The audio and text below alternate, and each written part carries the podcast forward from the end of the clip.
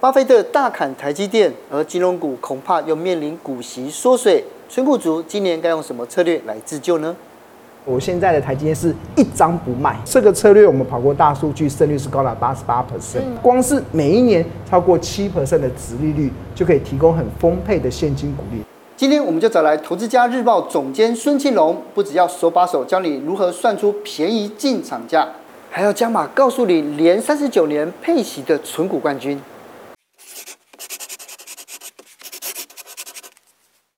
最近上网你有买股票吗？最近比较没有，都没有在太忙，T one 实在太忙了。对啊，不过呢，我就最近看到，因为我每天我在看啊，虽然看，然后最近比较少进场。那我看到那个股民们看到 Q one 涨了一层哦，一层，然后其实大家都觉得信心满满的。然后二零二三年疫情解封后疫情时代，大家觉得说今年景气应该会好。可是呢，就是一五五零，像台股现在来到这个这这样子一个点，当然跟之前一一万八不能比了，对不对？然后，但是已经有一些股民觉得说，哦，会不会现在太高了？居高思维，嗯，有 很多人觉得现在经济开始变好。对呀，不要忘记才两个多月前哦，那时候国内的《天下杂志》有去统计过，就是所有的 CEO 啊，他们对于未来二零二三年的景气的看法。那个时候有高达八十七 percent 的 CEO 对于二零二三年的景气是非常悲观，嗯，非常悲观，非常悲观，CEO 哦。还有八八十七 percent 非常悲观，但是很多时候啊，行情总是在绝望中开始诞生。目前的这个股市的这个反弹啊，基本上已经大概合理的反映今年可能景气的一些波动的状况。所以在这个地方啊，你要问我要不要进场去买股票，我的做法其实是，尤其我过农历年过后啊，我已经没有再买任何股票了，我反而是站在卖出的一方。但是卖股票啊，基本上我也不是全卖光，我还是保留大概六到七成的持呃股票的部位，然后大概预告预计会大概三到四成的现金的部位，啊预预防今今年如果出现任何的金融市场的波动，可以再进场去捡便宜，所以这时候适时的调节一些股票，回收一些现金。那基本上就可以达到今年的一个这个股市波动的一个不错的一个节奏。嗯，所以金龙哥，如果你已经在今年的第一季就已经持续在卖了，是不是你也觉得高点大概也就在这里了？而且另外还有很重要的一点是，在过去您都是台积电的多军嘛，那其实，在去年的 Q4 的时候，巴菲特开始卖出台积电，有让你想要改变你的想法跟操作吗？呃，没有让我改变想法跟操作，只是让我难过了一下，难过了一下。为什么？因为原本以为去年的第四季巴菲特会开启所谓的股神模式，危机入市。对、啊。但是我们从现在目前看起来，巴菲特他们是做一个调节的部位，甚至于我觉得好像做短波这样，对不对？嗯、对啊，我觉得他有些理由啦。因为就价值投资者而言，他们卖股票只会有三个原因：第一个就是股价涨到目标价；第二个就是当初看好的理由不见了；那第三个就是有其他更好的选择。嗯。那我们从这个八爷爷他们扑克下的持股的变化，应该比较像是第三个，有其他更好的选择。或许他们认为投资苹果会比投资台积电未来能够创造出更好的这些呃投资的效益。嗯、那除此之外，去年他们会卖还有一个很大的原因，其实真的是意识到台海之间可能会发生战争的风险。对对，这个其实是一个很大的因素嘛。我觉得最明显，就像去年，我觉得呃十月份那段时间有一个很特别的一个情况，就是当时的费城半导体啊，在近五日。上涨了八点八 percent，但是台积电却在同一个时间大跌了六 percent，并且持续的破底。这个其实就是反映了，其实国际的资金真的在去年的十月份有非常担忧台海之间发生这个所谓的战争的风险。但是身为台湾人啊，其实我们哪里都跑不了。对呀，所以我们那时候就只好秉持着跟台积电同岛一命。对，我们也只能这样子而已啊。结果看错了巴菲特，应该是巴菲特看错，但是哎赚到台积电。对，我看错了巴菲特，他会启动股神模式，但是我们却利用了去年的第四季台海危机的时候，创造出很好的买点嘛。那这个我呃，我上上次来上节目的时候，我跟大家讲，其实任何一档股票都可以透过财报分析去计算出它合理的企业价值。便宜价落在哪里？特价落在哪里？昂贵价落在哪里？疯狂价在哪里？那这个是我在去年九月三十号的时候，透过财报分析去考量经济衰退，还有联准会升息十八码下所计算出来的台积电的特价在三九四，然后呃台呃升息二十一码下台积电的特价在三七四。嗯，那还蛮欣慰的。其实，在去年十十月份那波台海危机。在下杀的过程中，台积电的股价真的就有触碰到三七四，三七四这个对。升息二十一码加上经济衰退的这样子的一个呃价格，那我当然也就持续的进场去加码嘛。那这边我去秀给大家，我在一路在呃逢低买台积电的一个对账单。像我去年的时候，我就已经预告了我要买十张的台积电，那这样一路的在下杀的过程中，我就一路三七四也买，三九一也买，然后四四一也买，四七一也买。嗯啊，整体来讲，像目前看起来应该有一些获利。对对，對。然后有人我问我啦，八爷爷都把台积电快出光了。对啊。那我的台积电怎么办？你是有看到他的心力多吗？或者怎么怎么会这样子那么坚持？很坚持，而且我认为我现在的台积电是一张不卖哦，一张都不想卖。他坚持坚持他。接下来三月多还要配息嘛，还要配二点七五元，我会继续的参与。可是金融哥，你不是说今年大家基本上这些 CEO 大佬都八十七 percent 不看好在二零二三的景气，为什么你还敢继续报台积电？因为每个大佬他们有他们自己的一些景气的一些观察，有些在工具机产业，有些在传统的产业，在钢铁产业等等。那我觉得台积电它所代表的半导体产业啊，尤其在今年啊，其实它出现的一月份啊，出现了一个横空出世的新应用。嗯，这个横空出世的新应用，其实最近大家炒得非常火热，其实就是这个 AI 的聊天机器人，ChatGPT。它真的是让我觉得太神奇了。对，因为像今天我们节目的脚本就是用它写出来的。今年我觉得为什么会台积电一张不卖呢？真的是因为我看到这个 AI 聊天机器人横空出世，它所带来这种所谓的破坏式的创新。大家知道这一款的 AI 机器人呢、它是模仿人类的思考，哎，就是过去的电脑它都是一个指令一个动作，但是现现在这个 AI 聊天机器人，它已经开始去模仿人类的思考。那我们的人呢、啊、的大脑能够去学习，能够去思考，是来自于我们大脑的神经元有一些突触的连接，对，会出现改变嘛？那根据专家的统计，我们大脑的那个神经元的突触点大概一百兆个。嗯、那动物的脑突突触量越大，它的思考能力就越强。那类神经其实它就是。模模仿了这个人类的这个突触点的这样子的一个改变，然后去增加它的这个学习的能力。那像目前类神经的参数量啊，其实在 ChatGPT 第三代啊，其实它已经来到了一千一千七百五十亿个。其实听起来很多，但是它也只有人脑的五百分之一的这个容量而已。那它光是要支援这个 ChatGPT 第三代，它就已经导入了二点五万颗由辉达设计。台积电生产的这个所谓的高阶的晶片，嗯，那很多人很很惊艳，ChatGPT 它现在现在第三代的一些功能嘛，但是 AI 的演化绝对不会在第三代止步，它还会进步到第四代。你看到现在第三代只有人脑的五百分之一，就已经导入了二点五万颗辉达设计、台积电生产的高阶晶片。嗯，那当它推出第四代、第五代、第六代的时候，它背后需要多少的高阶晶片？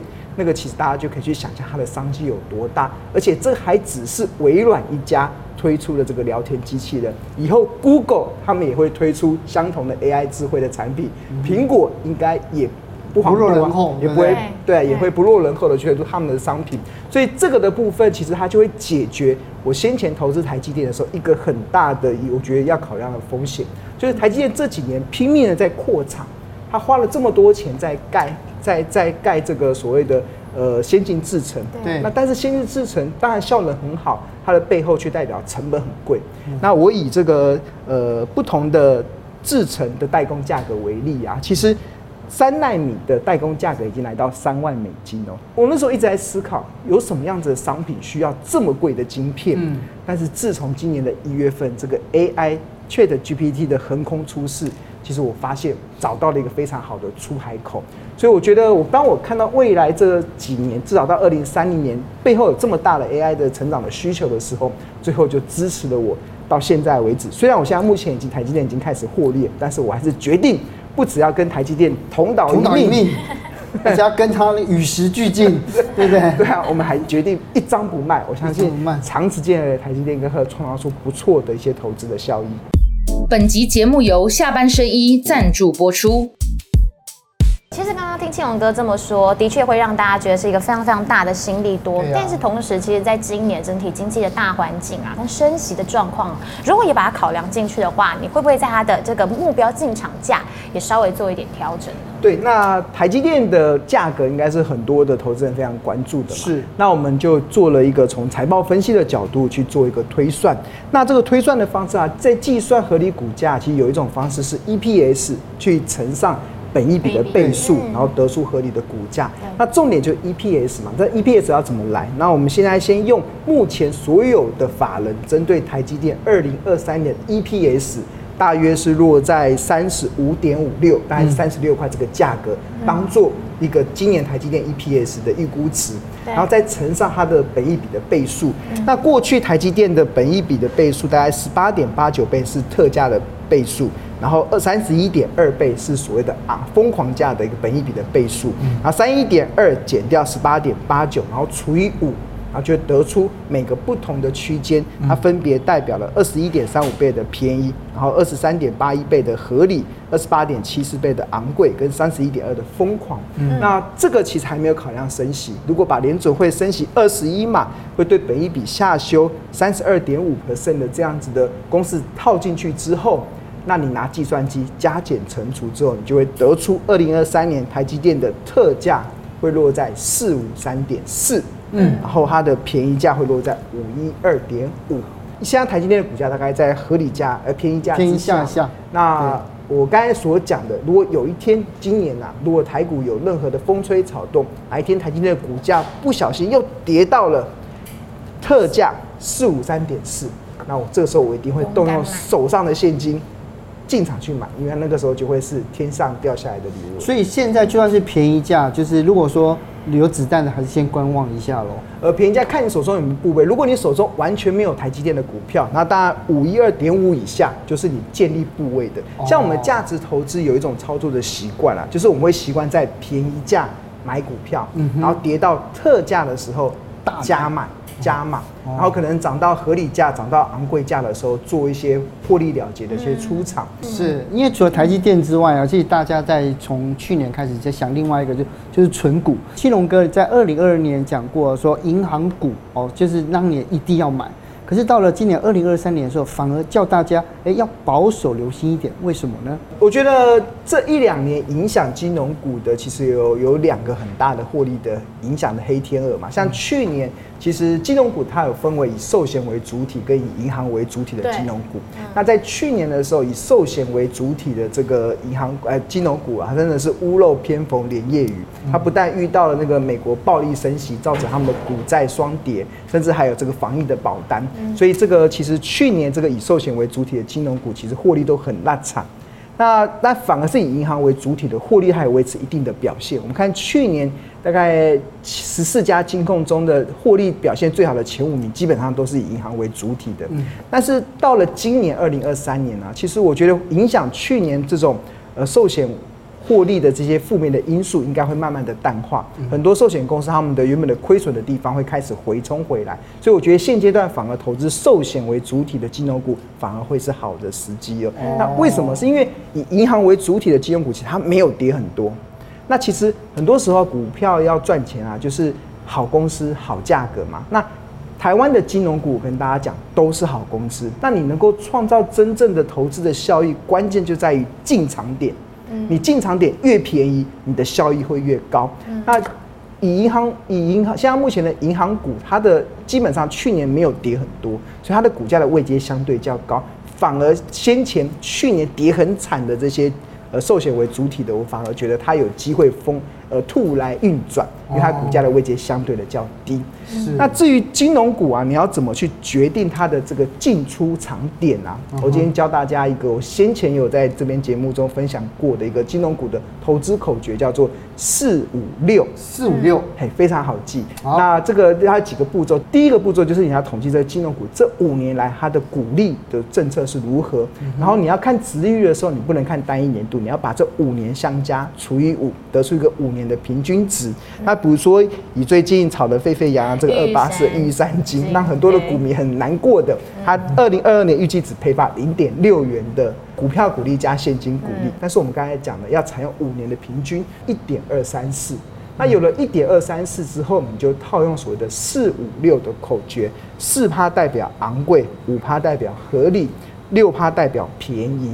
那一点二三四除以六趴，得出二十一元是它的便宜价。所以你有了对于玉山金的这个企业价值的定见之后，那你接下来要做的就是耐心的等到，当别人都唾弃它的时候，你就可以去进场捡便宜了。对，那这个策略其实非常好用哦。像我们以这个去年像很惨的这个富邦金嘛。我们用相同的四五六的口诀，它当时近五年的平均股利是二点八六啊，一样套用四五六的口诀，四趴代表昂贵，五趴代表合理，六趴代表便宜。那二点八六除以六趴，四十八元是它的便宜价，然后除以五趴，五十七元就是它的合理价，然后除以四趴，七十二元就是昂贵价。这个的价格啊，就跟去年富邦金的股价。其实是不谋而合，它在七十二元以上就是你昂贵价。那身为价值投资者而言，就是该卖股票的时候。那它去年曾经一度有跌到四十七点七，那这个也跟我们刚才所讲那个呃便宜价的四十八块，几乎是不谋而合。对，所以你掌握了这个便宜价的区间，它跌到的时候，你就可以去进场去捡便宜。那它目前已经回到合理价的部分了。庆隆哥其实，在过去有非常多的小资族，他们要存股的时候，都会觉得玉山金是一个很好的考量。但是这个鼓励政策让大家跌破眼镜嘛，所以因此呢，其实如果现在大家觉得除了金融股以外哦，有没有什么一些其他的投资标的，你也建议大家可以稍微关注一下？其实我觉得现在有金融股，其他更好的选择更多，因为金融股像目前我们看它的值利率啦，就目前的统计来看。大概大多数大家都落在三趴，嗯，然后了少数少数然后有可能来到四趴，嗯，啊，很多甚至可能不到三趴，可能只有两趴多。那玉三金更不用讲，那个殖率真是掉到让人家欲哭无泪。对呀、啊，但是除了金融股之外，其实台股目前啊，其实殖利率啊超过三 percent 的啊的股票加速啊，上环你知道有多少家吗？应该有超过七百家哦。接接近一千家，接近一千家，对。然后值率超过五 percent 的，超过五百家。然后殖利率超过七 percent 的，超过两百家。所以一开始问我说，呃，适不适合投资金融股啦？当然啦，其实，呃，金融股今年的股利的配发不是很好。那如果我觉得有其他更好的选择的时候，投资人或许可以去思考，可以创造出比金融股更高效益的一些标的。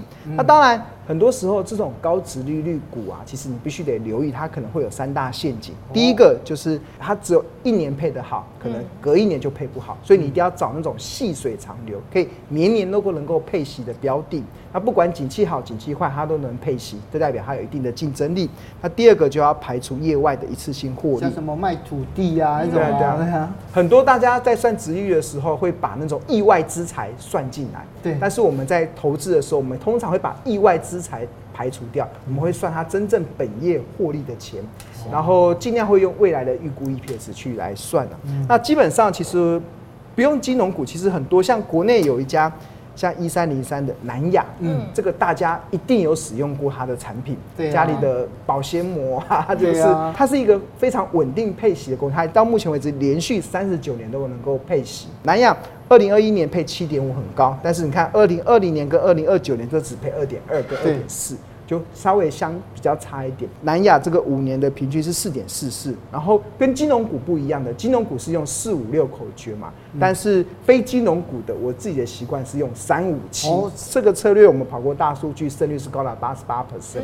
那那个三五七，三趴代表疯狂，五趴代表合理，然后七趴代表便宜嘛。那一样用近五年平均股利四点四四除以七趴，六十三点四就是它便宜价，然后除以五趴，八十八点八就是它的合理价。除以三趴一百四十八，就是它疯狂价。疯狂价基本上是可遇不可求。大多数的这种具有存股价值的，他们都是落在便宜价跟合理价之间。所以，投资人要做就是跌到便宜价的时候进场去买，涨到合理价的时候可以适时的做获利了结。但是如果没有涨到合理价呢，没关系，你可以用时间。去慢慢的等待，因为它光是每一年超过七 percent 的值利率，就可以提供很丰沛的现金股利，就可以让存股这类型股票的人，他有很好的耐心，嗯，去等到它这个股价上涨的机会。就股价不涨赚股利，股价上涨赚价差。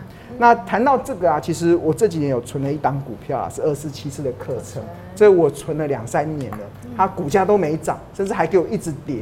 跌的时候我有心慌慌吗？没有，因为它给我非常高的现金的股利。对呀，十块很高哎。对，它已经连续二十七年的配发股利，然后它未来这几年至少都十块钱的股利。嗯，所以我那时候进场的时候，殖利率都超过七 percent 以上。所以我们在存股啊，有一个很重要的心态，就是你一定要。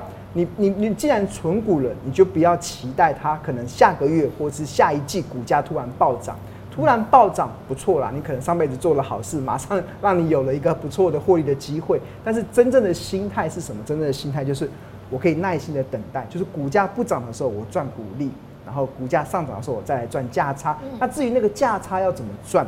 一样就是利用我们刚才所讲那个存股圣经的投资口诀三五七，嗯，就是在七趴的时候，一四九点一的时候便宜的时候买进嘛。啊，如果它回到了合理价二零八的时候，你可以适时的获利了结。啊，在这样的心态之下，你在做股票的时候，你会有比较多的定见。是，今天听完这个孙大哥跟我们讲之后，让我们有更多的这个定见跟想法。对，我觉得定见这样子。计算价格。谢谢，谢谢。